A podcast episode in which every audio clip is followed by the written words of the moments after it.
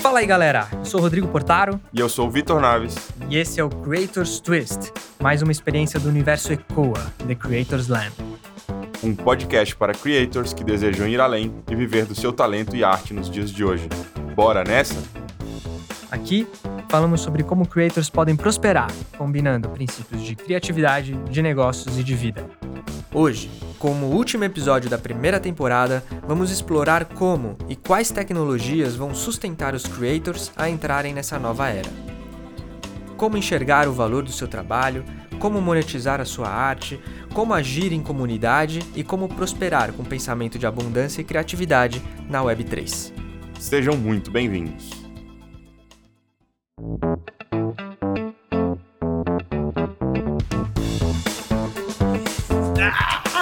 Último episódio Chegamos. da primeira temporada. Chegamos ao último episódio da primeira temporada. Caraca, Cara, meu, que- passou, hein? Que jornada, hein? Rápido, velho. Que jornada. Vamos, vamos recapitular um pouquinho, né? Como a gente está fechando, vamos lá. Como, é, como, que a gente como que a gente passou essa primeira temporada, né? Então a gente começou, como toda boa história, contextualizando onde a gente está, né? Fazendo ali a ambientação. Então a gente falou um pouquinho de Creators Economy, quem são creators, Passion Economy. É, não falamos de Ownership Economy, mas vamos falar aqui agora, que é também um movimento é, presente aí.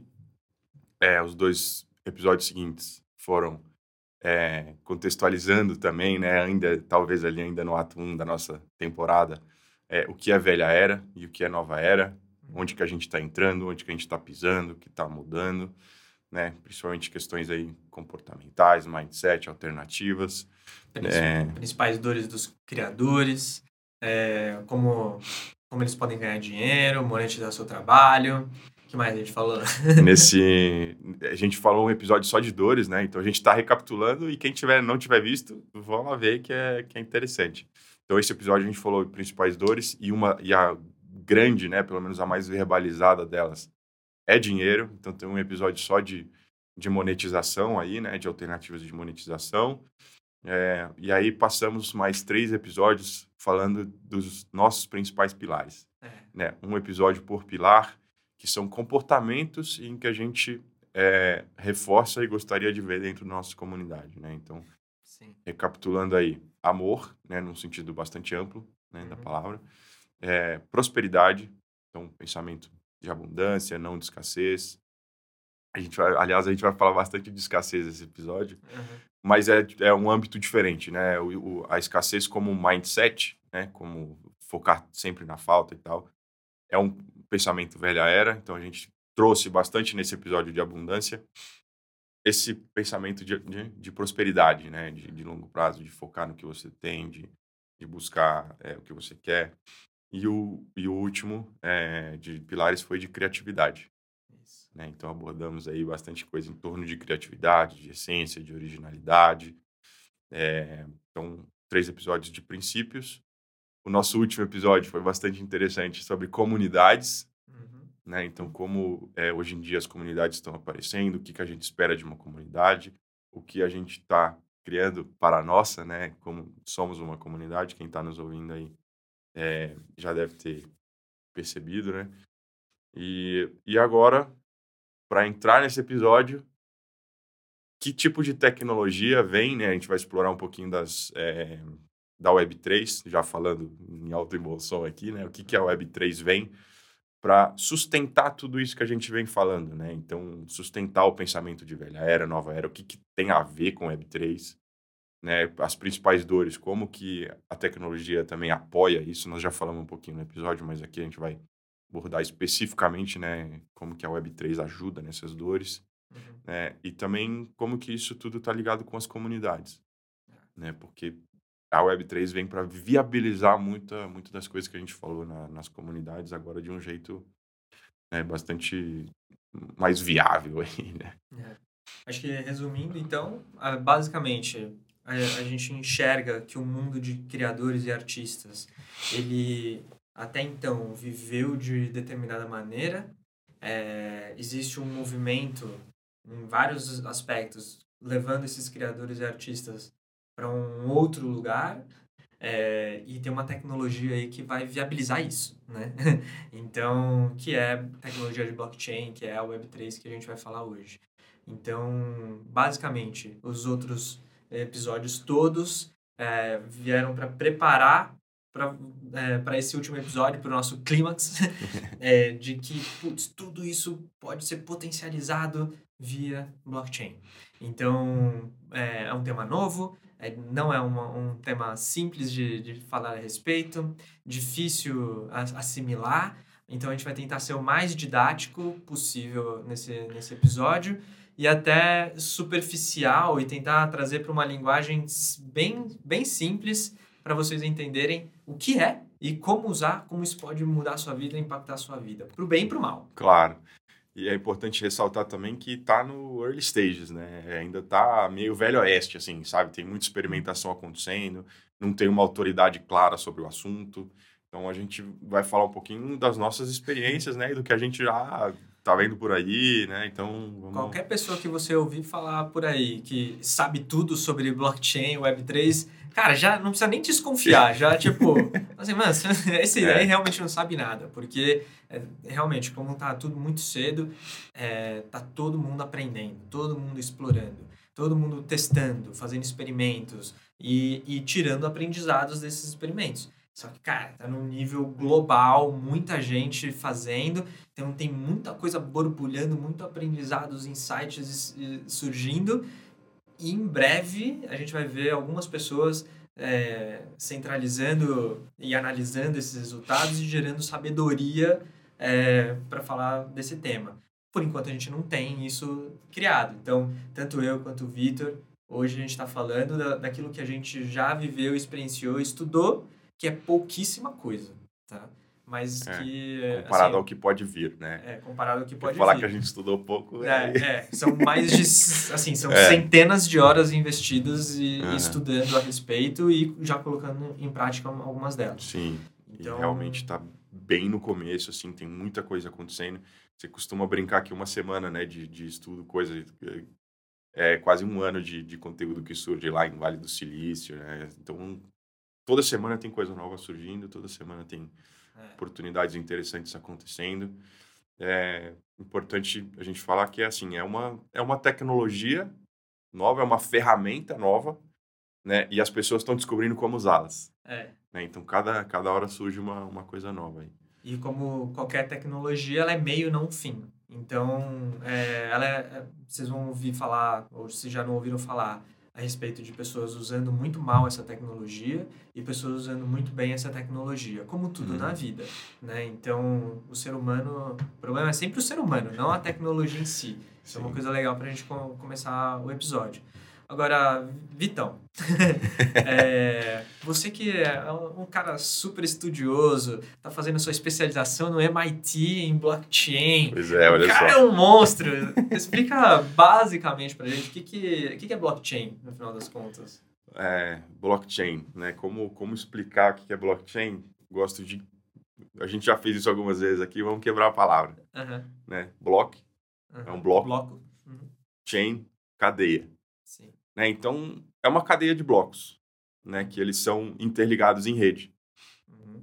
Assim, como, assim como a internet é uma rede de conexão entre computadores que estão uhum. é, ligados e, ao redor do mundo, blockchain também é uma rede de computadores que está interconectada, né, criando essa chain, Exato. essa cadeia.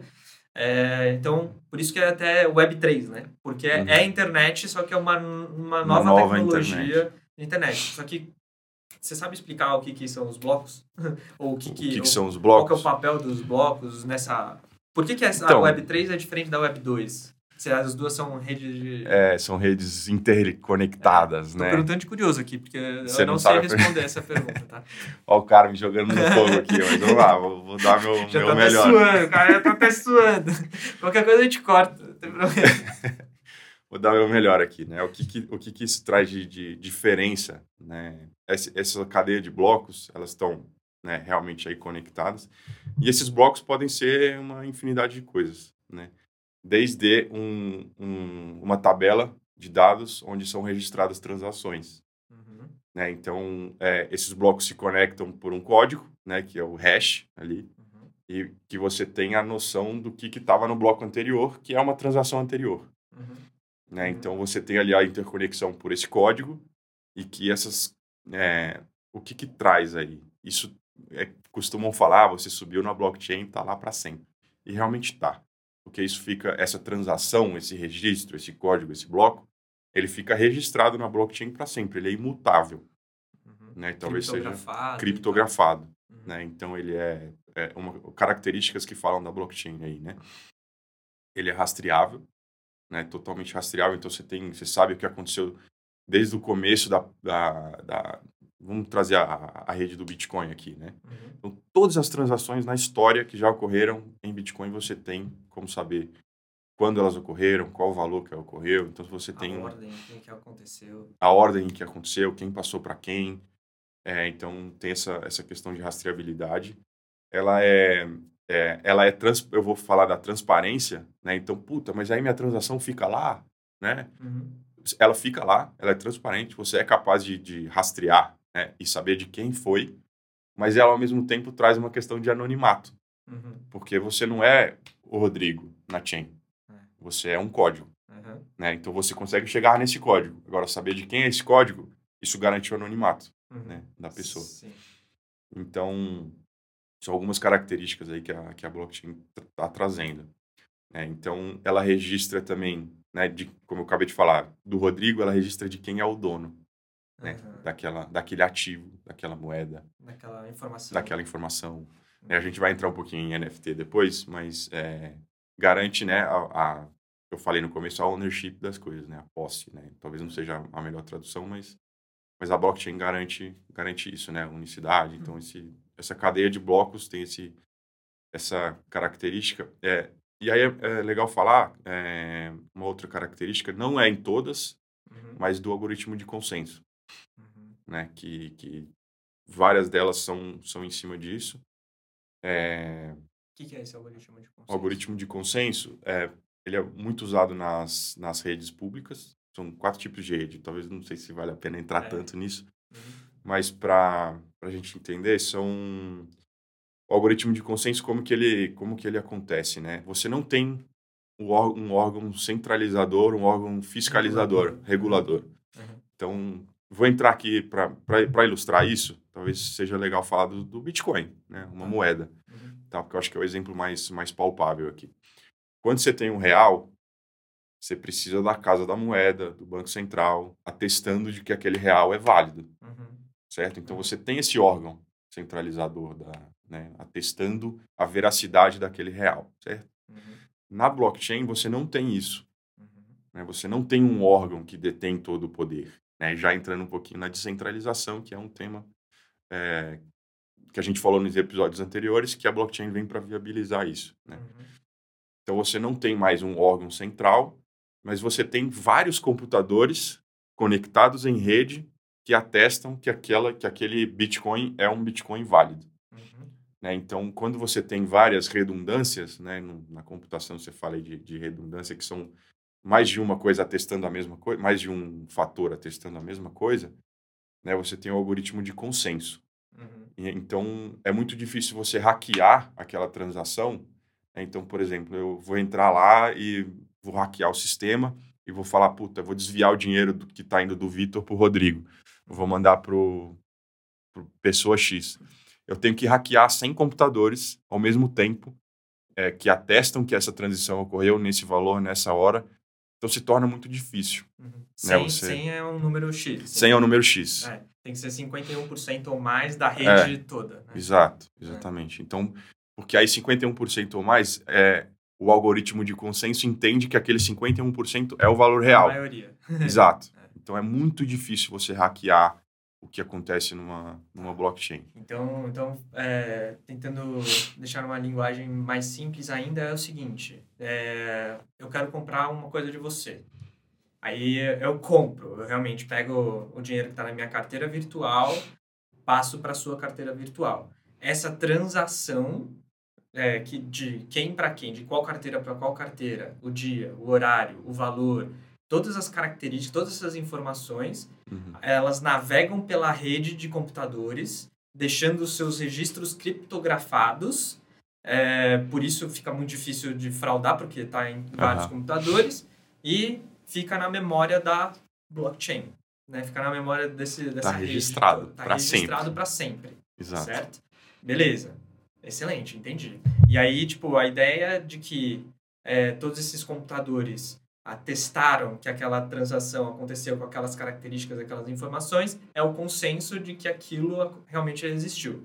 E aí eu não preciso de Exato. um órgão Exato, regulador. exatamente. Ah, Então, é, trazendo um pouquinho das diferenças, né? Você falou, é uma internet nova. O, o, o legal aqui da, da blockchain é que você não tem donos das coisas. Aliás, você tem dono, você é dono da sua coisa. é.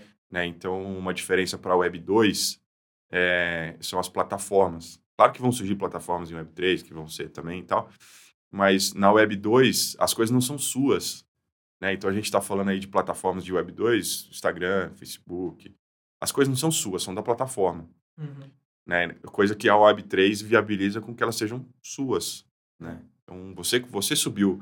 É, tem uma coisa legal aqui que, eu, que, que é legal trazer, que nesse começo as pessoas estão se confundindo muito e não estão sabendo muito como usar. Uhum. Assim, quando você tem uma plataforma regulando, né, Facebook, por exemplo. Facebook, Uhum.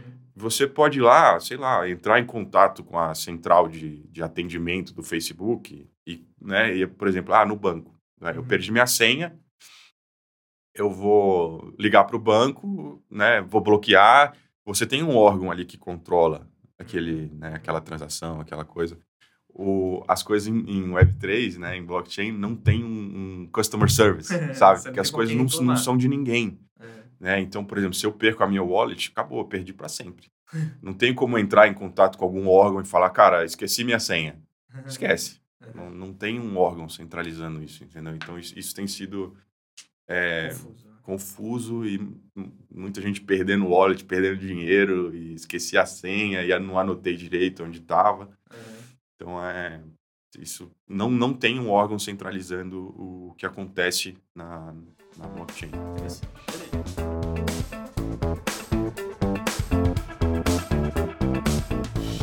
Então, tá claro o que é blockchain e mais ou menos como ela funciona, certo? Ótimo. É, e como e por que a gente está trazendo esse, esse assunto para para nosso para nosso podcast, né? É, eu acho que essa questão da descentralização das coisas, né? Quando você, é, que é justamente o reflexo disso que você falou. Não tem mais órgãos centralizando as informações, centralizando a operação e etc. É descentralizado. Né? Uhum. É, essa descentralização, ah, através de uma tecnologia que é extremamente confiável e que traz transparência, etc., ela possibilita coisas novas acontecerem, novos modelos de negócio surgirem, novas ideias surgirem, etc. Vou trazer um exemplo disso agora. É, quando a gente ah, artistas e criadores, né? Quando a gente antigamente vendia uma obra de arte nossa, né?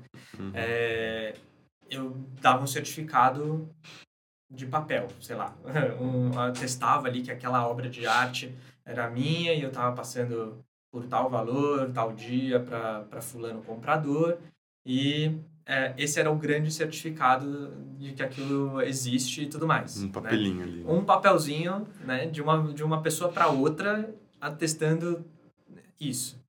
Na blockchain, é, esse atestado, primeiro, ele não é único, né? Ele está passando por vários computadores, então ele é muito mais seguro do que aquele papelzinho que a gente está tá Sim. falando. É, ele é o único, mas tem vários lugares atestando de que ele existe. Perfeito, né? exato, muito bom. É isso aí. Então, ele é único, mas tem muito, várias pessoas atestando de que aquilo existiu ou realmente aconteceu.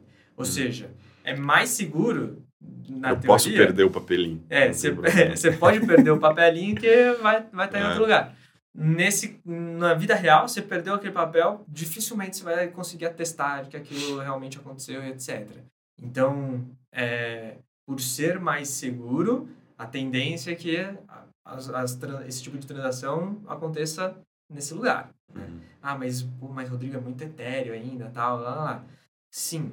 É, agora, imagina você como artista que vendeu esse quadro para alguém na vida real, real life aqui, e esse alguém revende a sua obra de arte e ganha mais dinheiro do que você é, como, como artista. Só que, pô, você foi o criador daquilo, né? É, numa rede de blockchain, como tudo é, é encadeado e rastreável, é, essa transação que o, o seu comprador fez com outro alguém, você fica sabendo e pode ganhar dinheiro também com isso. Então surge um novo modelo de ganhar dinheiro para criadores. Então, esse é um exemplo do porquê a blockchain pode ser revolucionário para criadores e artistas, né? Que traz novas possibilidades. Né? Essa, é uma, essa é uma delas. Ganhar dinheiro no longo prazo com a arte que você coloca no mundo. Né? Cara, perfeito. A mesma arte, né? Permite você monetizar a venda de segunda ordem, né? Então, hum, é. cara, isso dá... Só aí já dá para já dá para entender um pouco do, do, da cadeia que a gente está falando, né? Então... É. Isso, e aí, isso, talvez valha a pena, não sei se quer já entrar em NFT, por exemplo. Bora. Bora? Tá, então, essa, esse é um exemplo de essa, essa, compra de um quadro, etc. Se você substituir o quadro por uma, um JPEG, né, uma arte digital, é, é, funciona exatamente da mesma maneira. Eu criei aquela obra de arte, tal dia, tal horário, eu vendi para alguém e ela é única. E é, é, é, é original, vai, vamos colocar assim. Hum. É, é a minha obra original. Eu inventei, eu criei digitalmente, não foi físico, foi digital, e eu subo isso na blockchain através de um upload. Você pega, é. entra num site e, e, faz um upload, ou através de linhas de código, e subir na, na blockchain. Essa transação vai guardar para sempre o dia e o horário daquilo que foi, foi feito o upload. Ou seja, eu consigo provar que ela, é, subindo na blockchain, que ela é original. Uhum. Qualquer outra JPEG igual, alguém, ah, vou copiar, vou colar e vou vender, né? Não vai funcionar, porque você tem como provar que essa que você criou depois é, não é a original, né? Então, Já isso tem abre... uma igual na...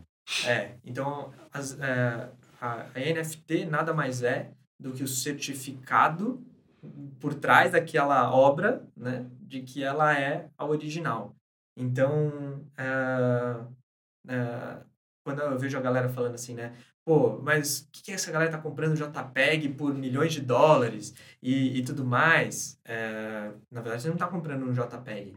Na verdade, você está comprando uma obra de arte original que, por diversos motivos, pode ter muito valor intrínseco a ela. Desde qual é, quem é o artista que fez, até ao que, que ela me dá acesso, né? Ela me dá acesso a um grupo, uma comunidade exclusiva de compradores. Ah, né? isso é legal. É, uhum. ela, a, a, me dá acesso a um curso, me dá acesso a, sei lá, qualquer outra coisa. O que que...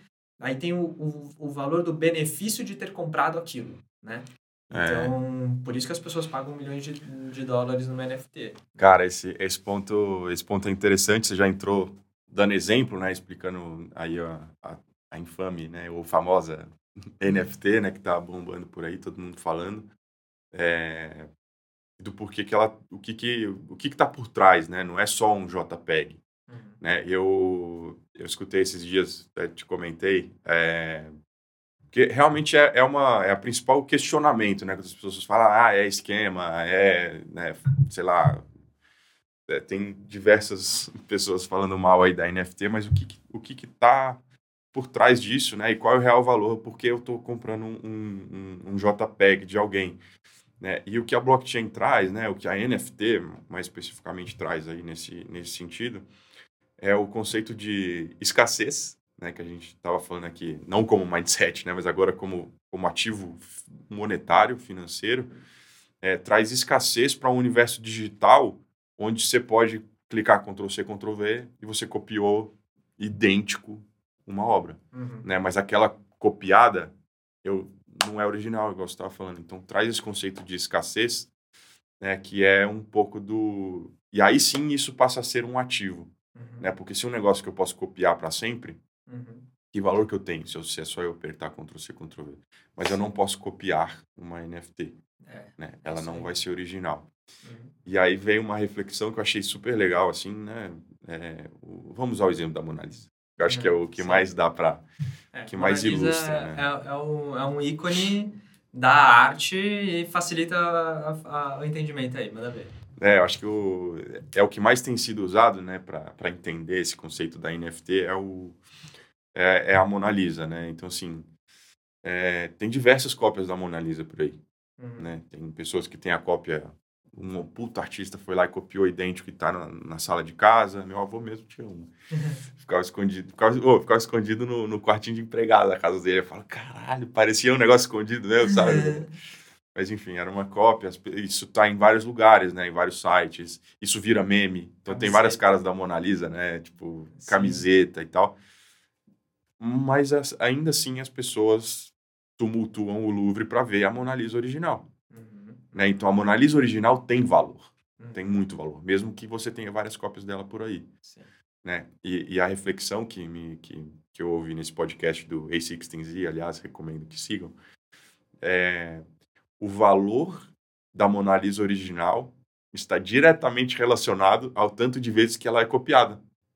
Replicada. Replicada, né? Quanto mais as pessoas querem ter, mais, mais mostra quanto ela é valiosa. Né? É, então você ter a posse né, de, de, de uma coisa que é infinitamente copiada e multiplicada, né, isso tem valor. Né? É, é uma coisa demandada, é uma coisa valiosa para as pessoas, né?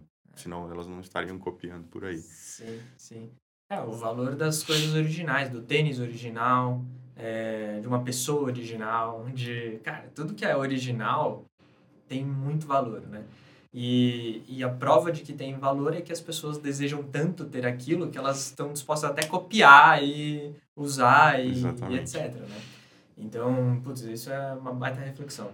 É, e então, a, tem um conceito novo aqui também. Que, pô, se com uma NFT eu posso ganhar dinheiro vendendo para alguém e ganhar dinheiro com royalties de desse alguém vendendo para outro alguém, de alguém vendendo para outro alguém, etc. É, ao invés de fazer como as redes sociais exigem de criar em volume, né? Tem que criar todo dia, tem que postar todo dia, tem que fazer... É. Ou a Netflix mesmo, né? Que, pô, tem que botar filme um atrás do outro todo dia, porque senão a galera vai, vai cancelar. Ao invés de você ter um incentivo do volume, você tem, volta a ter o um incentivo da qualidade que era o que a gente tinha antes da internet, antes da Web 1, Web 2, né? Que é, pô, eu vou criar uma, um quadro, eu quero ser fazer o, o quadro, né? Eu vou gastar anos fazendo esse quadro porque, putz, eu vou investir porque ele vai valer muito, uhum. né? Então, isso volta, a gente está resgatando a, a, o valor da arte e das criações. Por quê? Porque se realmente tiver valor cultural, tiver valor social, se tiver valor é, monetário, né, é, atrelado a uhum. ele, pô, é, eu como artista vou plantar uma semente que vai me dar frutos no longo prazo. Uhum, né? Uhum. Então, tipo, é uma mudança de cabeça, de mindset, né? Nesse caso também. Cara, perfeito. Acho que isso, isso muda bastante a dinâmica com que as coisas acontecem, né? Então, eu espero ver coisas de maior qualidade por aí surgindo. É. Perfeito. Ah. O que é ah. qualidade, aí é completamente, é, aí, tipo, né?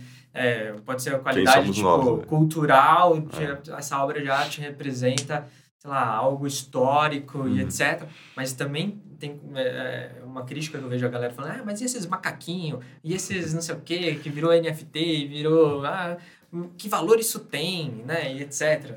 Pô, tem outros tipos de valor. Talvez é. você que não esteja enxergando qual que é o valor que aquilo tem, mas para muita gente trás, tem. Né? É, ou que, ou que tem por é. trás, mas muita gente enxerga valor nessas coisas. Então, o valor da arte não necessariamente é só aquilo que está atrelado a, sei lá, a história, ou ao a lado cultura, né? artístico, né? a, a, o refinamento do, da técnica utilizada, uhum. né? Mas ela é contemporânea, ela entende o que está acontecendo agora, ela fala com um público específico. Então, é, o valor monetário de uma obra de arte é, tem, pode ser influenciado pela estética, sim, né, pela qualidade estética, pela, pelo valor cultural que ela tem, ou pelo valor social que ela tem também. Né? Ou os três juntos, ou uma combinação. Exato. Delas, né? é, cara, isso é, isso é muito legal. Tem duas reflexões que eu queria fazer em cima disso. é, assim, a NFT ela acaba virando a NFT, a coleção, enfim, o projeto, ele acaba sendo um produto, uhum. né, em que a missão do criador aí é agregar valor a esse produto. É. Né? Então, tudo isso que você falou agrega, né? Fazer parte do movimento social, fazer parte do movimento cultural, trazer benefícios. A gente pode é, adentrar isso um pouco mais a fundo, que é o caso dos macaquinhos. Uhum. Né? A uhum. gente pode falar um pouquinho do, do Board Apes aí. Então, torna-se um produto em que você agrega valor a ele, né? Então, é, tem muita coisa por trás do que só comprar um JPEG, né? Então, é, um dos valores, vai, deixa eu, deixa eu, começar falando aqui, que talvez seja o mais atrelado, mais fácil aí de, de, de visualizar, que é o valor do colecionável. Uhum. Né? Então, é, cara, um álbum de figurinha. Quanto que a gente se divertia fazendo um álbum de figurinha? É aquela figurinha única daquele jogador que vai caber no meu álbum. Uhum. Ela não é única, eu posso trocar ali, mas é o mesmo conceito. Tem algum valor para mim. Eu sou um colecionador, uhum. eu vou uhum. colecionar figurinha. É, eu vou colecionar a obra de arte original do Van Gogh, sei lá, o carro X. Então, o valor do colecionável, né, ele ele está intrínseco aí. E uma, e uma, uma coisa muito legal que, de possibilidades para colecionadores, né, que, que traz, é, que o NFT traz, Escutei. Não ocupa espaço em casa. também, também. ocupa espaço digital de armazenamento, mas é, eu escutei no mesmo podcast, inclusive, é, cara, você pode ser dono, por ser digital, você pode ser dono de uma cena de um filme específica. É. Né? Então você tem aquela cena ali do, do que o Tarantino dirigiu no, no Pulp Fiction, né? E ele vende aquele pedaço, né? como NFT e você é dono daquilo. Cara, é, aquilo não é que é uma posse, nossa, eu vou incentivar Imagina, a questão da posse aqui. É. Neo, você é o dono dessa cena. Você é o dono, é, você é o dono dessa cena. Mas assim, não é ter por ter, tipo, ah, vou botar na minha estante. Que muitas vezes é um negócio que te representa, é. sabe? Aquela cena me mudou, uhum. né? Me define como pessoa hoje. Então, cara, que irado eu ser dono de uma cena uma né? obra de arte. Uma né? obra de arte. É. A cena do Neil é uma obra de arte, cara. Sensacional, sensacional. Então, esse valor do colecionável, né, ele tá muito intrínseco aí na, na é, NFT. Que é só um comentário que a gente acabou não comentando, mas para quem não sabe, é, NFT pode ser uma obra estática, pode ser vídeo, pode ser um tweet, pode ser uma foto, pode ser, o, enfim, qualquer ativo digital mesmo, né? Inclusive, ela pode ser uma representação de algo físico, Sim, né? Então, às vezes você vai vender uma estatueta física mas você tem a versão dela digital, que comprova que aquela estatueta física é, é que, lembrando de novo, né? A NFT é o certificado. Uhum. Então, você tem um certificado digital de que aquele negócio físico é único. Uhum. Né? É, então, é, por que, que a gente está falando de tudo isso? Né? A gente vai fazer provavelmente mais conteúdo, etc. Talvez aqui, talvez em outros canais nossos. A gente está falando muito dentro da nossa comunidade sobre blockchain, NFT, etc. Então, a gente não, nosso objetivo hoje não é mergulhar em NFT e fazer um episódio inteiro de NFT. Uhum. É, o, vamos voltar agora e, lá para o blockchain. Então, tá. é uma rede de, de computadores que funciona de, um, de determinada maneira que me garante a rastreabilidade, a criptografia dessas informações. Uhum. Ou seja, eu consigo fazer transações confiáveis, mas a gente também consegue criar relacionamento entre pessoas de confiança também, através dela. Eu posso, através de, de uma rede confiável, é, fazer uma collab com outro artista que eu nem conheço e botar para vender alguma coisa juntos com a confiança de que vai, vai ser a gente vai receber do jeito que a gente combinou né uhum. é, existe uma coisa que eu acho que não vale a pena a gente entrar tanto no, no, no, meio do caminho que são os smart contracts né que são os acordos vamos colocar uhum. em grossíssimo modo assim então, eu e um fulano que eu não conheço, usando uma blockchain, usando um smart contract que determina que, sei lá, ao vender algo, 50% vai para você e 50% vai para mim. E a gente fazer uma collab e ter confiança total de que a gente, esse 50 para cada vai acontecer. Né? Então, eu passo a ter, né, criar relacionamentos de confiança até com desconhecidos, né, nesse caso. Assim, né? É, isso, isso é, é interessante porque assim, é uma linha de código basicamente, né? Uhum. Que atesta esse relacionamento e ele tá ali. Ele é. ficou ali e não tem toda aquela burocracia de repasse, investigação de, de se o valor foi recebido ou não. É uhum. automático. Né? Você recebeu aquele, aquele código, faz o repasse, você não, não tem trabalho. Né? É. E isso corta o intermediário, que é uma das grandes, é uma das grandes forças da blockchain também, acho que vale citar, uhum. que é cortar esse intermediário. É, né? Que é sem o Banco Central. É, agora, imagina você, você, é um, você quer ganhar dinheiro dando carona para as pessoas. Eu quero me, me locomover, não preciso mais do Uber. Hum, é, é Imagina, você tira o Uber. E hum. aí eu faço via blockchain a minha transação para você, porque a blockchain já atesta que você é um cara confiável, que você existe, eu também. Então você confia que eu posso entrar, você confia que eu posso entrar, e a gente faz sem o Uber. É, basicamente. Cara, permite. Isso, né? Permite. A tecnologia permite que isso seja feito. É, ou você lançar seu filme sem a Netflix. Ou qualquer, qualquer outra. É, sem, a, sem o YouTube. Cara. A pessoa tem... pode ir lá na rede com seu token e consumir o que você plantou lá, né? Então, é... Exato. Então é um mundo completamente novo. Né? A gente está falando de reinventar o futuro do trabalho. É, basicamente. Acho que eu é, algumas coisas sim, mas eu acho que nem tudo vai deixar de existir, né? De, claro, que tem de Web 2 e tal, acho que cada uma vai vai ter o seu avanço, mas muita coisa vai Elas vai ser disruptiva. Né? Elas vão coexistir. Algumas coisas não. É. Mas eu acho que sim, eu acho que várias coisas vão coexistir, ainda vai existir, né, Facebook, Instagram, eles ainda, né, vão estar tá por aí coexistindo por um tempo, mas muita coisa vai, como você trouxe o exemplo do Uber, né? é, não tirou o táxi, não tirou a carona. É, é uma outra, uma outra como essa tecnologia sem Uber pode existir, mas a galera ainda vai usar o Uber e tudo mais. É. Mas é então uma é possibilidade uma... nova que se, que se abre, né? Exato. E aí, voltando para essa questão da relação de confiança e pegando o nosso último episódio, né, de comunidade, quando a gente pega a comunidade e coloca blockchain, surge um negócio novo, né, que chama DAO, né? é, Decentralized Autonomous Organizations, ou seja, organizações que estão ali de maneira descentralizando, tomando decisões e com uma missão clara, assim como a gente falou no último episódio, né? Toda comunidade precisa ter a sua, a sua missão para onde a gente está indo muito claro, o que a gente vai fazer juntos, etc.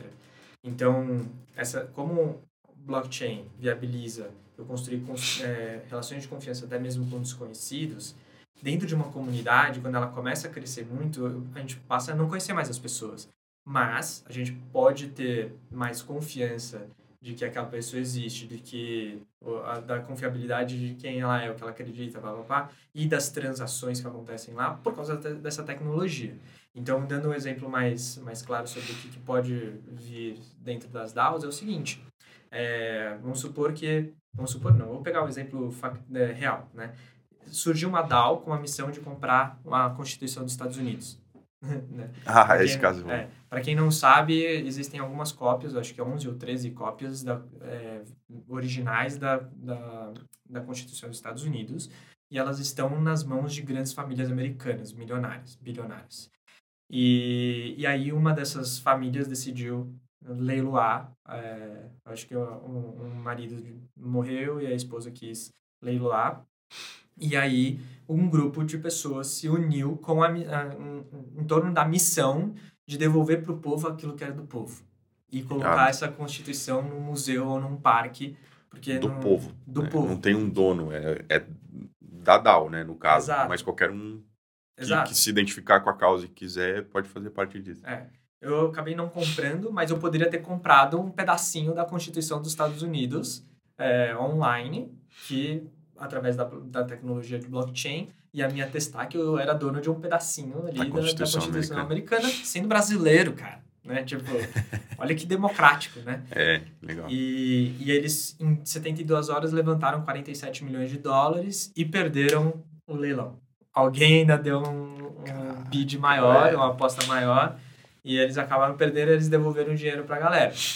Então, é, é, Imagina, cara, as, o, o idealizador desse projeto confiava que um brasileiro aqui poderia comprar um pedaço da Constituição americana, né?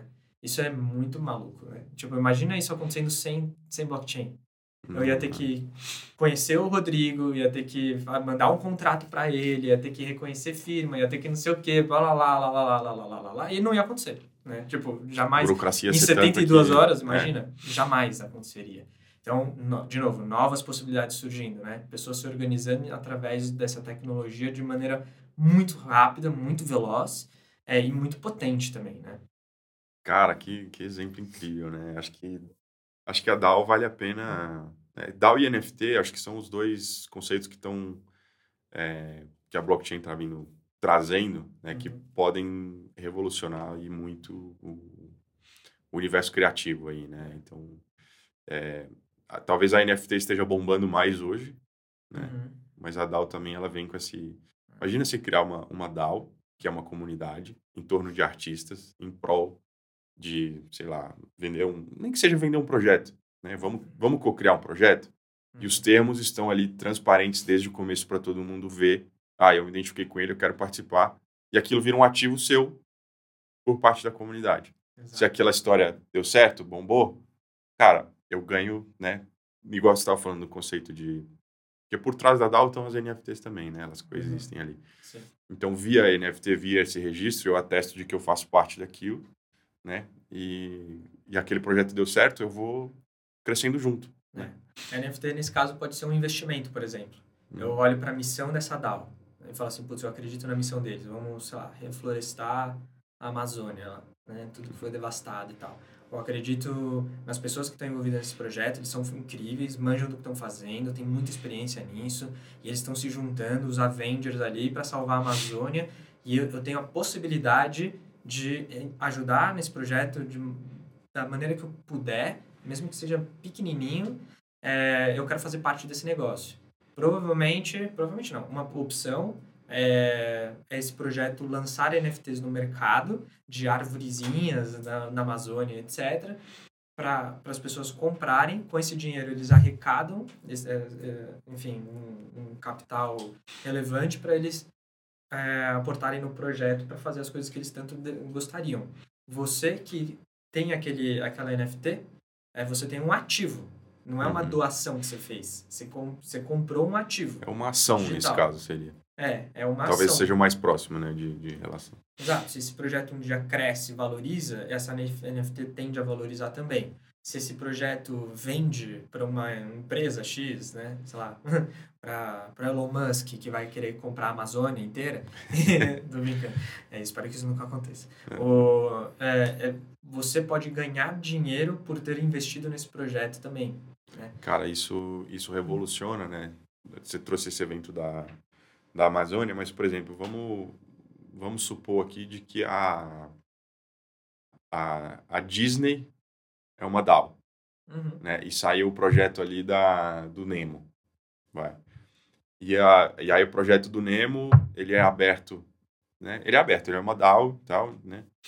É, e eu tenho condição de colocar dinheiro Uhum. para viabilizar o projeto via blockchain, via token, né, via NFT. Eu comprei uma parte do Nemo Uhum.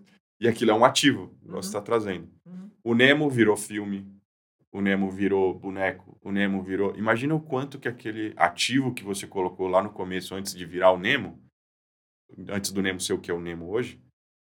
Imagina o quanto que ele vale depois. Né? Sensacional, Então- muito louco, né? É, então, muita gente me pergunta, mas qual a diferença então de um crowdfunding de lançar uma NFT para arrecadar dinheiro?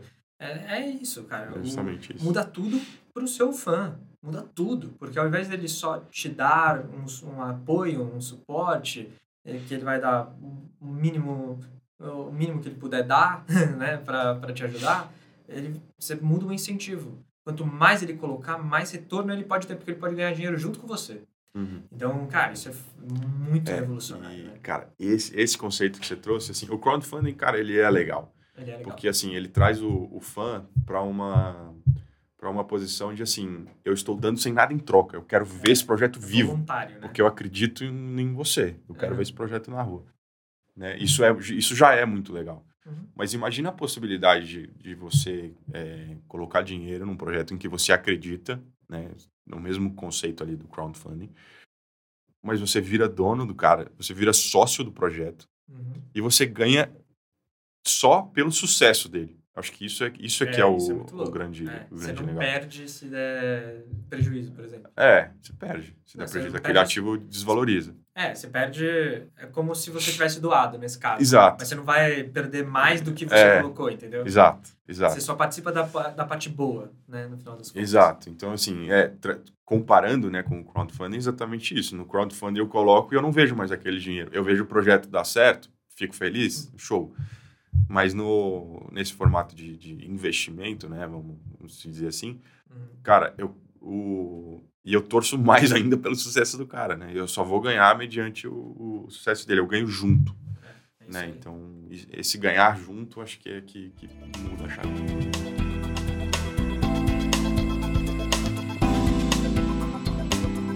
E aí eu acho que. Então, olha, olha a evolução, né? A gente está indo desde, tipo, um- como um ativo digital pode ajudar uma comunidade a arrecadar dinheiro ou é, manter pessoas engajadas é, lá dentro em torno, em torno de uma missão de criar algo, de produzir algo, de realizar algo é, de maneira descentralizada. É, na verdade, eu acho que é, esse é o ponto, na verdade. Mas e onde entra o descentralizado aqui, né? Então, imagina que mil pessoas pagaram ali para você fazer seu filme, né? Uhum. É, você pode ou não dar poder de voto para essas pessoas a te ajudarem a tomar decisão. E aí, através desses smart contracts que a gente falou, né, que são linhas de código, você submete propostas, né? Ah, eu quero propor que tal coisa seja feita. As pessoas podem votar sim ou não, e se for votado sim, a ideia é que essa comunidade é, é, aceite né, é, essa, essa votação e tome a, e, e faça aquilo que aquela proposta pediu para fazer. Então, o poder que antigamente estava sempre na mão de uma pessoa ou poucas pessoas, agora nesse momento passa a fazer parte de Da da comunidade. comunidade. Então, a descentralização não é só de, de não é só uma, é, ter uma quantidade grande de pessoas. Não, é, é descentralizar a tomada de decisão, é descentralizar o poder, inclusive o caixa, né? da- dessa, Ah, dessa isso empresa, cara. né? Então, o, o jeito mais fácil de definir é, o que, que é uma DAO é, vem de um, de um influenciador chamado Cupa Trupa. É, e ele tem. E ele fala assim: DAOs são comunidades que compartilham de cap table, sociedade, né? São sócios, todo mundo Uhum. ali, e que dividem uma conta bancária. Então, a conta bancária é aberta, tipo, para as pessoas saberem quanto tem ali. Por quê? Porque é- a tecnologia é tão confiável que ela deixa transparente é, Ah, as transações, né? Então, lógico, você como membro da DAO, você não vai lá, saca 100% do dinheiro e vai embora. Como dono, talvez. Como criador, talvez. Né? Como organizador. né? Desde que isso Então- previsto no, no, smart contract que originou a DAO. Exato, desde que isso esteja previsto desde o começo. É, mas você que investi, comprou uma NFT ou comprou o token e botou dinheiro nessa DAO, você vê o seu dinheiro nesse caixa. Se você quiser ir embora, você pode vender, pegar as suas coisas e ir embora. Então, é tudo transparente, né? É, que, que é uma forma de criar relacionamentos de confiança ainda mais profundos, né? Então, olha que, mano... Cara, isso é maluco, muito né? mágico, velho. E, É. e o que você estava falando dos projetos pod- podem ou não, né? Então, antes de eu investir, antes de eu botar o token, as regras já estão claras. né? Então, eu sei que aquele projeto que eu estou botando dinheiro, eu vou ter poder de voto. Eu sei que aquele outro, não. Então, eu escolho para onde eu vou, né? Puta, eu vou realmente pertencer? Né? No outro, eu também vou pertencer. Aquilo é meu, aquilo é um ativo. Mas aqui eu tenho mais poder. Que volta na, na, na linha que a gente estava falando de agregar valor ao produto Exato. né? Então, Exato. o quanto você quer envolver a sua comunidade, o quanto você quer centralizar. É, o, a blockchain permite tudo isso, né? permite você colocar as alternativas que você quer pôr na roda aí. Exato. É, é, isso é muito louco, porque é, no final das contas, quando a gente fala aqui, né, você já sabe desde o começo, já está acordado, etc. Se você não é desenvolvedor de tecnologia, e você na verdade não sabe. Você está confiando que alguém está falando que é Ah, assim. É, Então, né, isso é muito louco, porque é, cuidado, né, galera toda que está ouvindo a gente, assistindo a gente, tome muito cuidado em qual DAO você vai entrar, em, em de quem você está comprando, quais são as plataformas que você está utilizando, porque existe muito golpe né, hum. ainda. Por isso que tem muita gente que fala mal, porque realmente tem muita tem. gente mal intencionada falando assim, não, entre, é, compre essa NFT e tal coisa vai acontecer, e acontece outra. É, entre nessa DAO que é, funciona desse jeito e funciona de outro. E aí a galera dá o golpe mesmo. Então tome muito é. cuidado, estude, é, entre nas comunidades, não bota dinheiro por enquanto, no começo. Quando você não conhece, né? Conheça bem as é, pessoas por trás, elas são confiáveis ou não. Hum, é, acompanha durante um tempo antes de fazer movimentos financeiros, né? É, dentro disso. Cara, se colocar em risco. Né? É, isso é muito legal, porque assim, traz de novo o argumento lá do começo, né? É uma ferramenta, que as pessoas vão fazer com ela tá nas pessoas, né? É. A ferramenta é super confiável, ela é 100% transparente, ela é tem o atestado aí de que registro rastreável, né? Então, ela permite tudo isso, mas ela também permite o, o, o ser humano né? usar ele de, de uma outra forma, né? Então, quanto mais estude. gente estiver conectada aos princípios de amor, abundância, prosperidade, criatividade, lá, lá, lá, lá e é, nova era, etc., é. mais iniciativas legais vão surgir, né? É, dentro, de, dentro desse universo. Então, é, é, é isso aí. E uma, uma, um outro argumento que eu acho que eu, eu quero falar sobre isso, porque eu, eu vejo pouca gente falando sobre isso, é muita gente fala que NFT, além de esquema e etc., é, usa para se lavar dinheiro, né? Não só NFT, mas criptomoeda no geral, né? E aí eu vi até uma pesquisa esses dias, 8 bilhões de dólares é o valor estimado de lavagem de dinheiro em criptomoeda.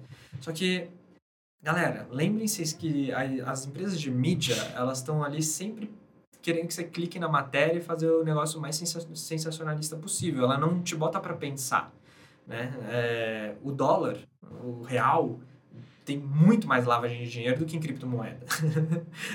de 1 a 2 trilhões de dólares. Trilhões de dólares. Cara, 250 vezes os 8 bilhões.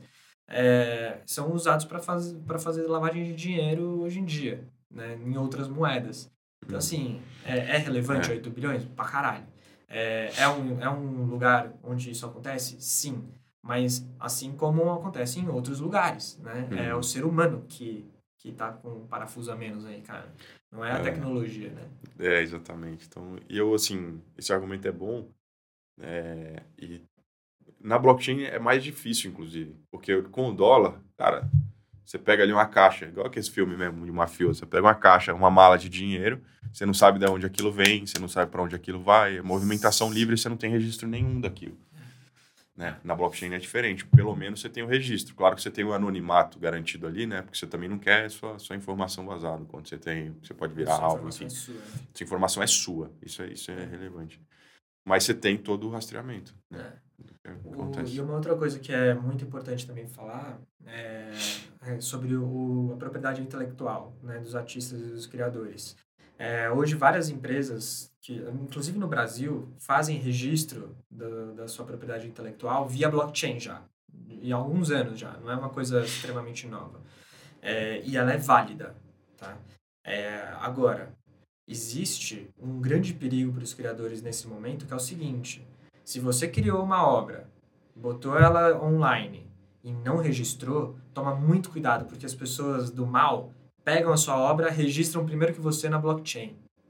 E aí, e aí é dela, né, na teoria. Né?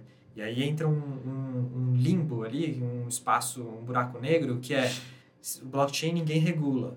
Então, o, talvez, por Como enquanto que eu vou não, né, comprovar né? que aquilo... O sistema judiciário brasileiro não vai conseguir te defender via blockchain, uhum. entende?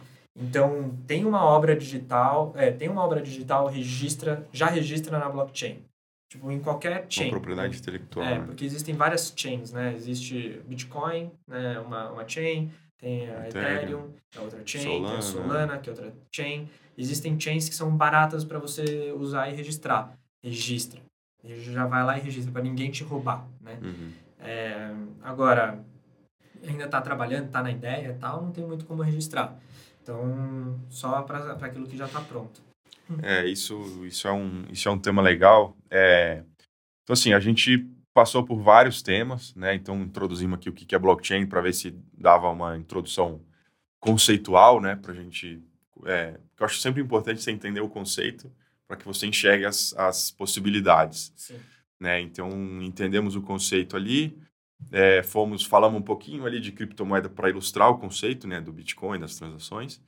É, NFT falamos um pouquinho, DAO, propriedade intelectual, é, e como usar isso como produto, né? Então, da, eu queria só voltar num, num, pontinho da NFT antes da gente, da gente fechar, e nessa questão do produto, né? Que a gente estava falando do colecionável, acho importante falar.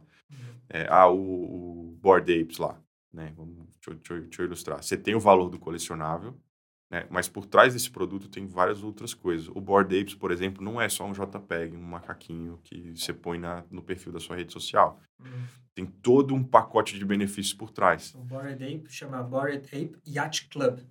Isso, uhum. exatamente. Uhum. Então, você, é, a, o, é outro valor que, a, que, a, que, a, que as NFTs estão tendo, né? que, as, que, as, que os idealizadores dos projetos estão tendo, é o conceito de acessos. Né? Então, a sua NFT ela é um passaporte. Né? É um, um passaporte de entrada, no caso do Board Apes, a um clube de vantagens especialmente é, muito seleto né, de pessoas, por isso o preço, que eles têm umas, um milhão de vantagens, né? Desde... É um clubinho com Paris Hilton, Neymar, é. o... sei lá, acho que o Gary Vee deve ter tem, um. cara, só o... tem nome... É, meu, só os caras... É esse, é esse grupinho, você quer entrar nesse grupinho, você pode. Hoje, hoje você pode, olha que é. democrático. Só que é. não democrático o valor que, que, é. vai, que vai, vai pagar para entrar. Então, eles né, tem festa em iate, né? Yacht Club, tem, eles recebem coisas mensalmente. Então, por trás disso tudo não é um JPEG. É. Né? Tem todo um conceito de produto por trás. Então, eu fiz questão de levantar isso, porque quando você for idealizar um projeto de NFT, é, não pensa só no valor colecionável daquilo. Puta, é o colecionável do Mickey. Uhum. Que coisa animal eu ter o Mickey, o esboço original do Mickey feito pelo Walt Disney, sabe? É. Isso já é, já é animal.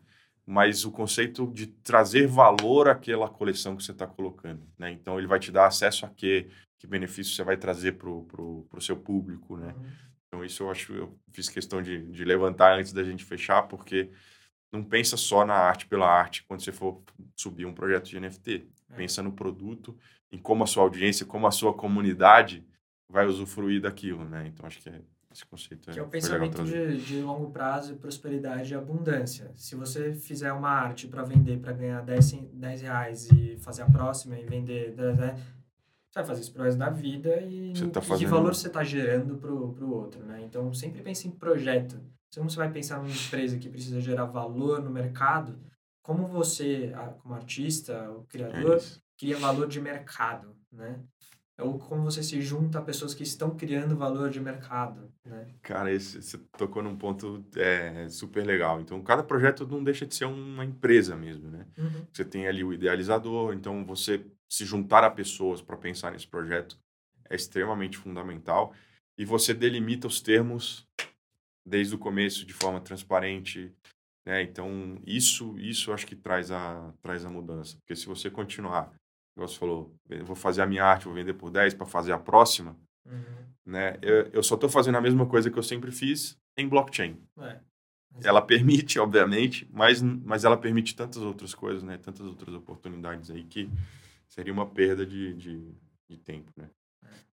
É, sensacional. E, cara, tem tanta coisa para falar e etc, mas é, eu acho que esse, esse episódio foi legal para a gente introduzir o tema, é, a, a mostrar para vocês que existe um universo de possibilidades, é, mas estudem, vai atrás, entre no Twitter, esse universo está muito no Twitter. É, Twitter, uh, newsletters, artigos, tem alguns sites.